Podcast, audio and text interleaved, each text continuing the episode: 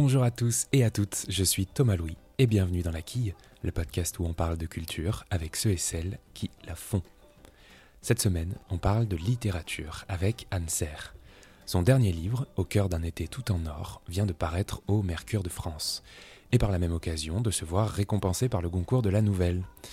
Ce recueil, ce sont 33 petites histoires, comme des éclats d'ailes qui ne revendiquent pourtant pas d'ambition autofictionnelle, encore moins autobiographique. 33 jeux qui forment un autoportrait où le masculin et le féminin se mêlent, où les souvenirs rentrent en collision et où, au fond, chacun est aussi différent des autres que semblable. La littérature comme un verger où tous les fruits semblent uniques, mais sont réunis par la force des choses. C'est de ça dont on va parler avec Anne Serre, de la nouvelle, mais aussi de ce que représente l'autofiction pour elle, ou encore de la manière dont elle chemine pour arriver à un livre, un vrai. Bonne écoute Bonjour Anne Serre Bonjour alors, question très basique pour commencer, mais euh, ces nouvelles, vous qui avez commencé par ça d'ailleurs, il me semble, comment elles sont nées? Alors, celle-ci, qui ne ressemble pas du tout à mes premières nouvelles de mes tout débuts d'ailleurs, euh, elles sont nées d'une manière un peu particulière. Euh, comme vous aurez remarqué, chacune de ces nouvelles, ou presque, commence par la première phrase d'un roman de ma bibliothèque. Je signale ça à la fin du, à la fin du livre. Il y a 25 nouvelles sur 33, c'est ça? Voilà, à peu près. Je n'ai pas compté en fait, mais enfin, ça, doit, être ça. Et en fait, j'ai noté à une époque, euh, entre deux livres, souvent je suis un peu hum, désœuvrée entre deux livres, et donc je fais toutes sortes de, de choses. Et j'avais décidé de noter tous les premières, toutes les premières phrases de tous les romans de ma bibliothèque, qui est, qui est importante quand même. Je et, suppose. Et dans laquelle il y, a, il y a quasiment que des romans. Donc, je sais pas, il y a 3000, 3000 livres à peu près. Et donc, j'ai pris pendant des semaines, euh, je me suis occupée comme ça, j'ai noté toutes les premières phrases des romans de ma bibliothèque, que j'ai euh, sur un fichier Word dans mon ordinateur. Et de temps en temps, je me passais ce, ce fichier. Euh, je le déroulais, je lisais quelques-unes de ces phrases, et puis je me suis rendu compte qu'il y, en avait que j'avais envie de poursuivre, qu'il y en avait qui, qui ouvraient sur des histoires à moi. Et, voilà comment ça s'est construit, c'est-à-dire que j'en ai extrait un certain nombre euh, que j'avais envie de, de poursuivre, et dont je sentais que finalement elles m'appartenaient. Comment s'est fait le choix précisément de ces phrases? Parce que là, on est sur un recueil, donc il y a une sélection qui s'opère. Eh bien, il y a des phrases qui me disaient rien. Il y a des premières phrases de romans que je voyais se dérouler devant moi et qui m'intéressaient, mais qui ne suscitaient rien. Et puis, euh, et puis il y en avait d'autres qui, qui déclenchaient mon imaginaire. Il se trouve qu'il y en avait 33. Oui, alors le chiffre, euh, le chiffre. Non, non, le chiffre, oui, oui. mais il se trouve que. Non, non, il y en avait beaucoup plus. Non, non, il y en avait beaucoup plus. Je coupe beaucoup, moi. Je fais partie de, de cette école d'écrivains qui qui coupe et qui tranche. Il y en a qui augmentent et qui amplifient. Euh, moi, je coupe beaucoup. Donc, euh, j'ai peut-être écrit une cinquantaine d'histoires. Et puis, quand j'ai composé mon livre, ce qui a été finalement mon plus gros travail, la composition, dans quel ordre mettre tous ces mmh. textes, lesquels garder, lesquels euh, sacrifier. Donc j'en ai sacrifié une vingtaine, je pense. Une vingtaine. Et quel est votre rapport, vous, à votre bibliothèque? Puisque j'imagine qu'il y a une espèce de rapport intime déjà peut-être, mais est-ce qu'elle veut dire quelque chose de vous? Qu'est-ce que déjà précisément pourquoi vous avez décidé de sortir tous les bouquins et de noter la première phrase? C'est qu'il y a un rapport certain avec la bibliothèque. Alors elle, non seulement elle dit quelque chose de moi, mais je dirais même que c'est mon portrait, ma bibliothèque. Vous faites partie de ces gens qui... Euh, voilà, c'est mon portrait parce que tous les livres que j'ai conservés sont les livres euh, qui ont eu un rôle quelconque. Pas tous, enfin, si, tous, mais ce que je veux dire, c'est qu'un rôle différent. Il y a des livres qui ont joué un rôle majeur dans, dans mon imaginaire et, et, euh, ma construction même peut-être. Il y en a qui ont joué un rôle mineur, mais même mineur, c'est important, euh, ça compte aussi. Donc tous les livres que je garde, parce qu'il y en a beaucoup que je, lis et puis dont je me débarrasse, s'ils ne rentrent pas dans mon... Euh, dans mon monde. Donc, euh, donc je pense même que c'est, je sais pas, il me semble que si on, voilà, que si on lisait tous les titres de ma bibliothèque, au fond, ce serait probablement le meilleur portrait de moi. Ok. Et pour rester dans la structure, quel cheminement au sein du recueil elles, euh, elles opèrent, ces, ces 33 nouvelles en l'occurrence? Comment elles ont été construites concrètement? Je ne construis pas de manière rationnelle, moi, les choses. Hein. Je me livre à un abandon, euh, et je fais ça avec tous mes livres d'ailleurs. Je me livre à un abandon qui doit être un abandon, enfin, qui je suppose est un, un abandon très maîtrisé par, euh, par une instance intérieure. Euh, mais en tout cas, c'est de l'ordre de l'abandon. Donc, comme je vous le disais tout à l'heure, une phrase suscitait une, histoire, j'écrivais mon histoire, euh, une autre en suscitait une autre, euh, je, voilà. Et, euh, et, alors moi souvent je me rends compte de ce que j'écris au fur et à mesure que j'avance dans le travail. Et je me suis rendu compte, ce que je ne prévoyais pas du tout au début, qu'au fond toutes ces nouvelles avaient une chose en commun, c'est que elles disaient quelque chose de ma jeunesse, en gros entre 20 et 30 ans, sans que ce soit du tout des nouvelles autobiographiques, puisque je n'écris pas d'autobiographie, ni d'autofiction, etc. On, va y venir. Voilà. Mais euh, il y a des éléments, naturellement, de ma vie euh, qui, qui, arrivent dans mes livres, des, comme des lambeaux, dans des, des bribes. Et j'ai remarqué, au bout d'une dizaine, une quinzaine, euh, vingtaine, qu'au fond, elles avaient presque toutes un rapport avec ma vie entre 20 et 30 ans. Et je me suis rendu compte que cette période de ma vie, qui est très importante parce que c'est la période de la construction d'un écrivain. Bien souvent, oui. Euh, je me suis aperçue qu'au fond, je, l'avais très peu euh, utilisé dans mes autres livres. Donc, voyez la démarche qui est assez compliquée, assez complexe et assez euh, mystérieuse. Au fond, je pense maintenant que le livre est fini, derrière moi, sorti, etc. Maintenant, je pense que pour avoir accès à cette période de ma vie, entre 20 et 30 ans, eh bien le seul moyen pour moi d'y avoir accès, c'était ça. C'était de passer par d'autres livres euh, pour pouvoir entrer dans mon monde euh, qui a trait à cette période. Alors justement, au cœur d'un été tout en or n'est pas une autofiction, et d'ailleurs vous êtes très critique à propos de l'autofiction, jusqu'à dire que ça fait du mal à la littérature. Pour quelle raison? Parce que, c'est, parce que ça fausse le jeu parce que ça fausse le jeu. Alors bon, je, parfois j'ai été un peu, un peu entière euh, à propos de l'autofiction. Il faut toujours être un peu nuancé aussi parce que il y a eu des ouvrages d'autofiction. Je pense je pense en particulier à des ouvrages de Camille Laurence, qui est un écrivain que j'aime beaucoup et euh, que j'ai trouvé euh, remarquable, par exemple. Mais mais en gros, et d'ailleurs c'est plus subtil que, que, l'autofiction ce qu'elle fait, mais, euh, mais en gros l'idée qu'il suffit de parler en son nom et de dire ce qu'on a, euh, ce qu'on a à cœur de dire et que voilà que ça fait un roman, non, jamais au monde un roman ne s'est fait comme ça depuis l'invention du roman euh, chez les Grecs, je vous le rappelle, puisque les romans commencent chez les Grecs. Et jamais, euh, jamais un roman ne s'est fait comme ça. Justement, tout l'intérêt du roman, c'est que on ne sait pas qui parle. Et c'est pour ça qu'un roman est ensorcelant, enfin un bon roman. C'est pour ça qu'un bon, un grand roman est ensorcelant. C'est justement à cause de ce, mystère qui parle? Qui est, la, qui est ce narrateur? Qui est cette narratrice qui raconte une histoire? euh, et, c'est cette euh, impossibilité de le hum, localiser, de l'identifier, de le euh, qui fait toute l'épaisseur du roman et le mystère du roman et le et l'art du roman. Alors on parle de roman, mais vous avez bien bel et bien écrit des nouvelles. Oui. Qu'est-ce que permet la nouvelle, qui est un format court par excellence, pour vous, écrivaine? Davantage qu'un roman par exemple, ou moins qu'un roman peut-être. Écoutez, je vais vous avouer une chose, c'est que euh, avec ce livre, euh, ce livre-là, qui, est composé de nouvelles très particulières parce qu'elles sont très courtes. C'est à peine si on peut les appeler des nouvelles d'ailleurs, finalement. J'ai hésité. Hein. Euh, voilà, on, les a appelées nouvelles, mais au fond, ce sont des, des textes courts, des histoires très courtes. Bon, moi, je ne vois pas une grande différence avec le roman.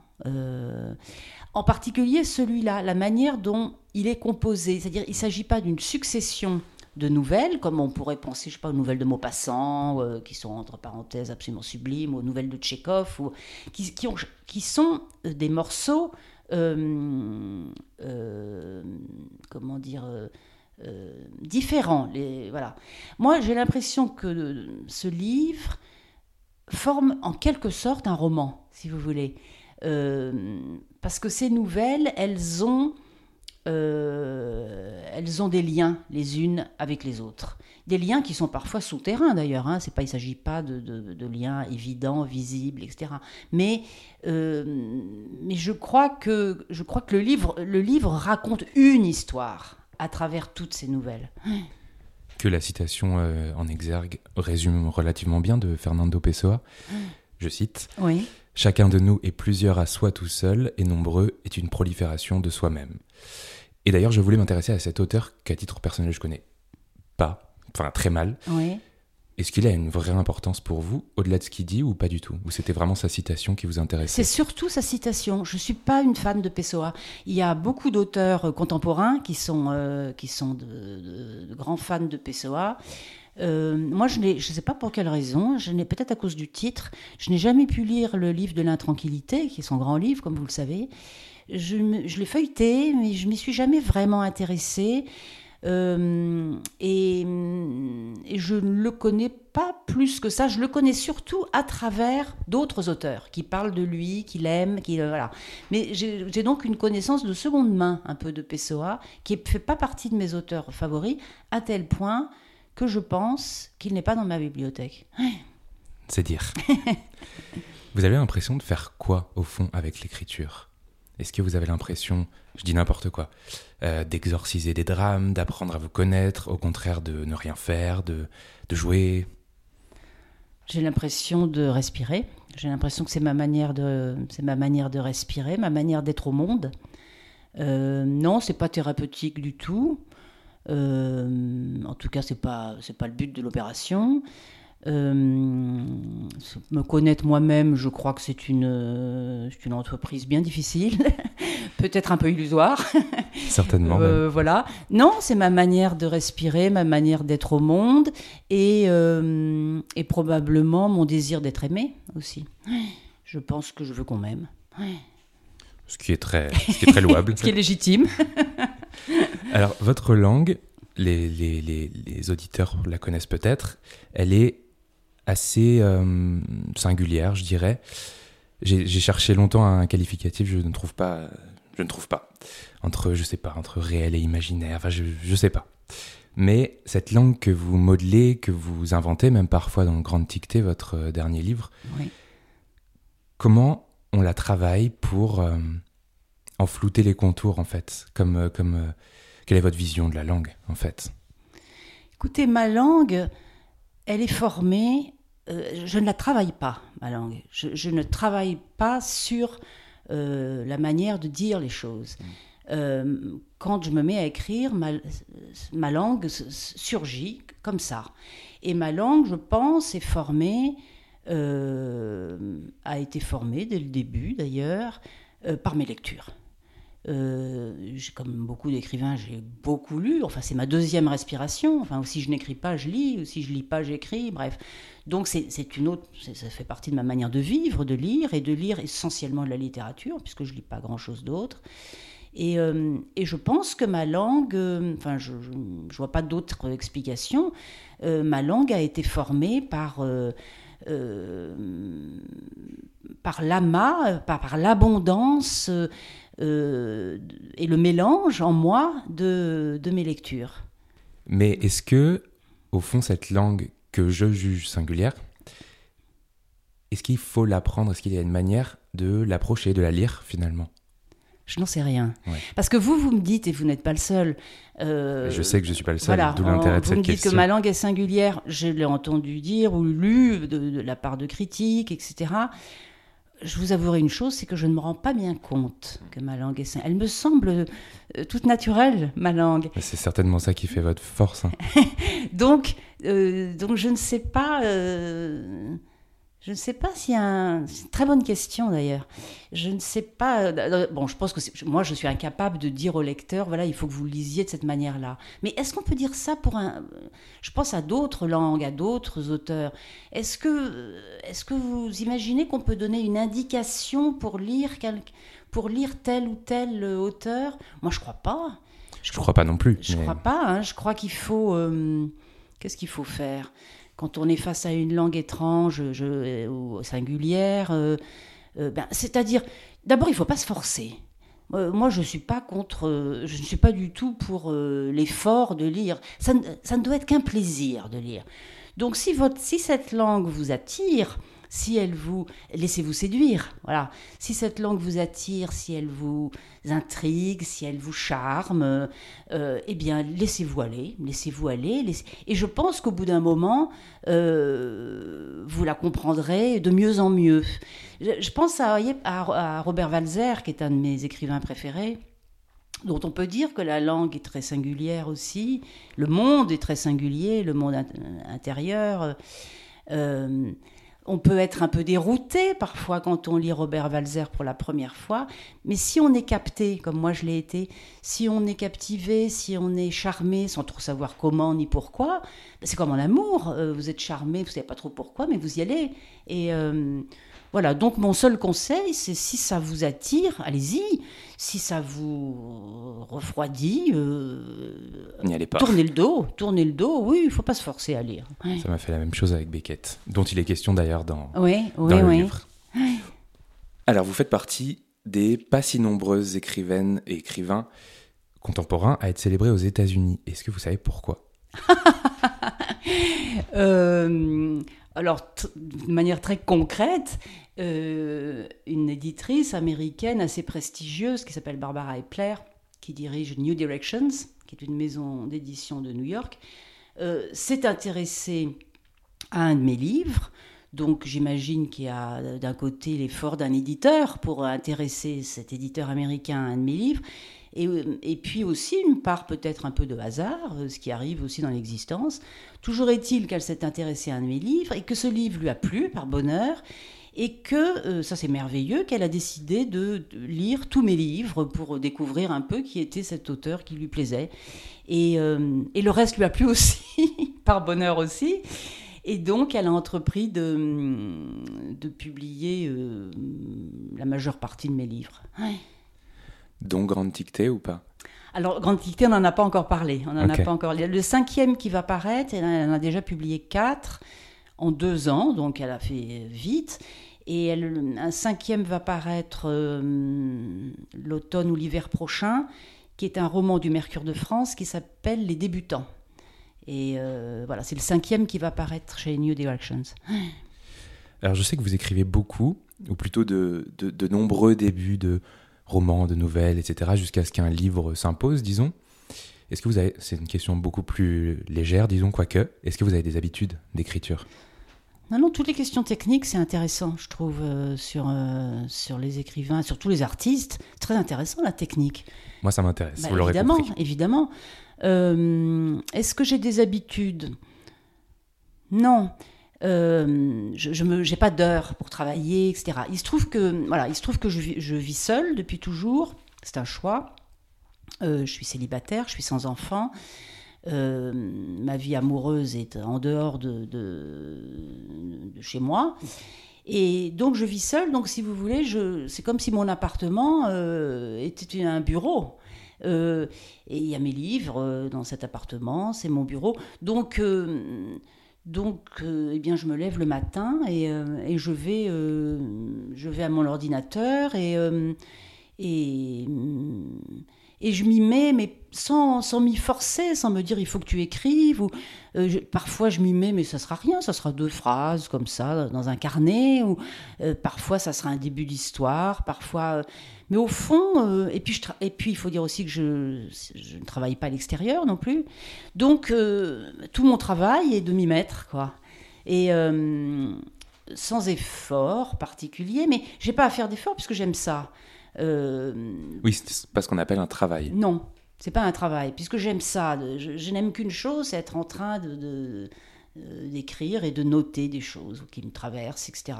Donc ben voilà, il arrive un moment où euh, une histoire commence et, euh, et, et, alors là, quand une histoire commence et que je suis, je commence un livre, si vous voulez, là, là je suis, j'ai pas plus d'habitude, sinon que j'écris vraiment tous les jours.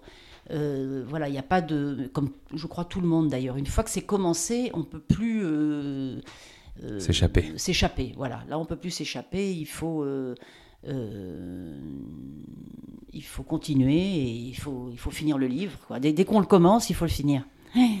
Sacré challenge. Oui.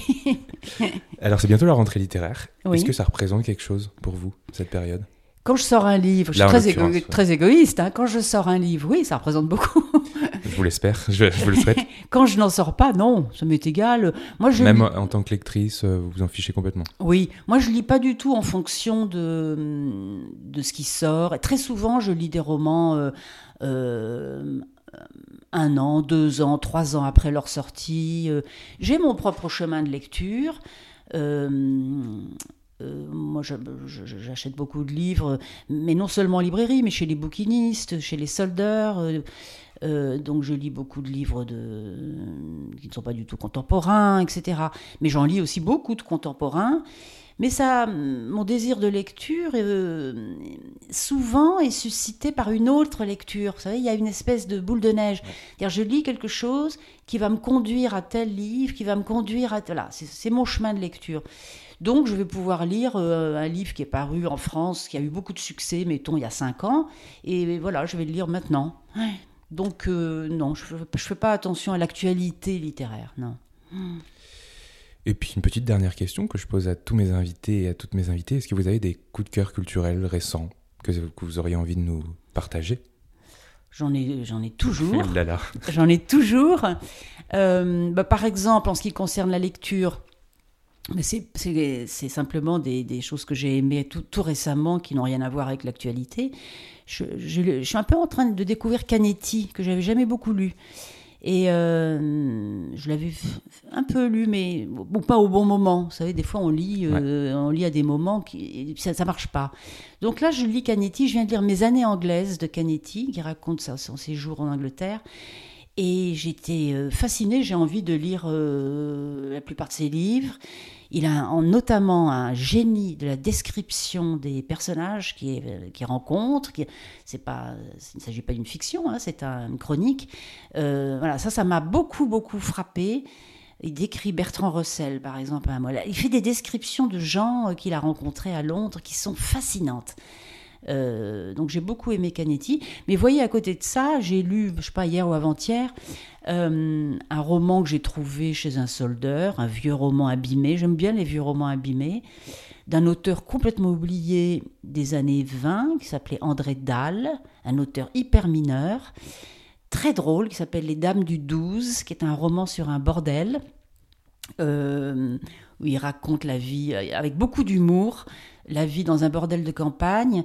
Euh, et euh, ça m'a fait penser un peu à Woodhouse, vous savez, cet auteur très comique Ouais. euh, anglais. C'est drôle, c'est En drôle. tout cas, P.G. Woodhouse, c'est Voilà. c'est drôle. donc vous voyez ça par exemple, c'est c'est un livre mineur, c'est pas un chef-d'œuvre, mais c'est très bien écrit, euh, c'est drôle, et ça je le garde par exemple dans ma bibliothèque, et parce que Il y a eu un truc. voilà, ça m'a plu, ça m'a plu, je- ça m'a euh, ça m'a fait rire, ça m'a enchanté, ça m'a hum, amusé. Je l'oublierai probablement dans, dans trois semaines, mais euh, il a compté.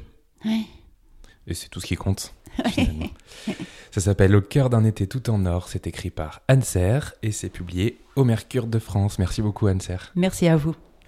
Et bien voilà, la quille, c'est terminé pour cette semaine, mais on se retrouve évidemment la semaine prochaine avec un nouvel invité ou une nouvelle invitée. En attendant, si l'entretien avec Anne Serre vous a plu, n'hésitez pas à le partager autour de vous, et en attendant, je vous souhaite une très bonne semaine.